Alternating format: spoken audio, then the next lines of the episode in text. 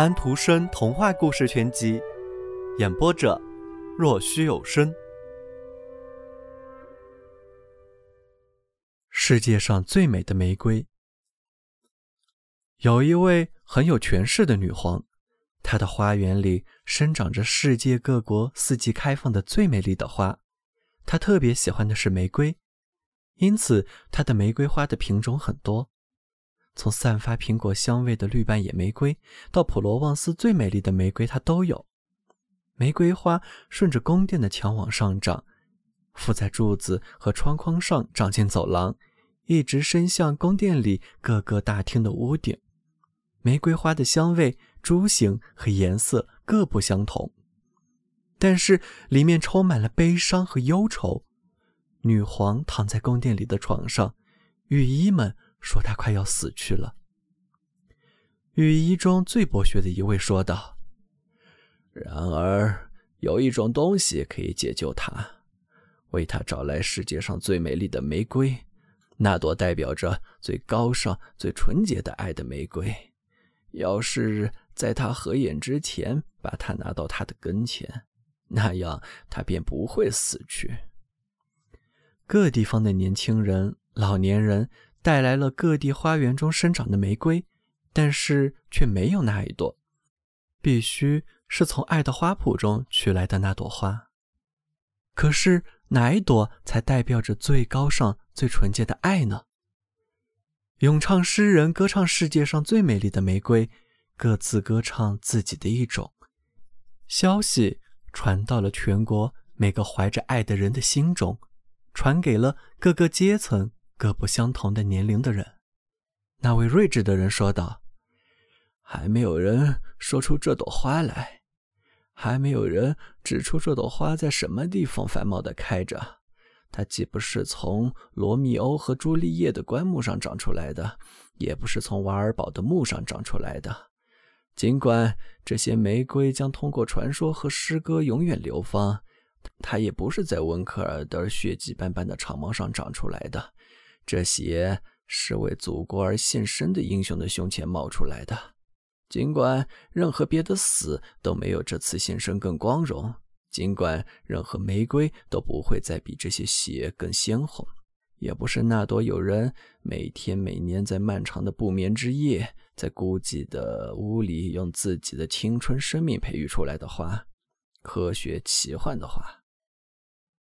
一位带着自己的小婴孩来到女皇床前的幸福的母亲说道：“我知道这花开在哪里，我知道世界上最美丽的玫瑰在哪里可以找到。那代表最高尚、最纯洁的爱的玫瑰，它开放在我的孩子的甜蜜的绯红的脸颊上，开放在他睡足了觉、睁开眼睛、微笑的以他的爱望着我的时候。”睿智的人说道。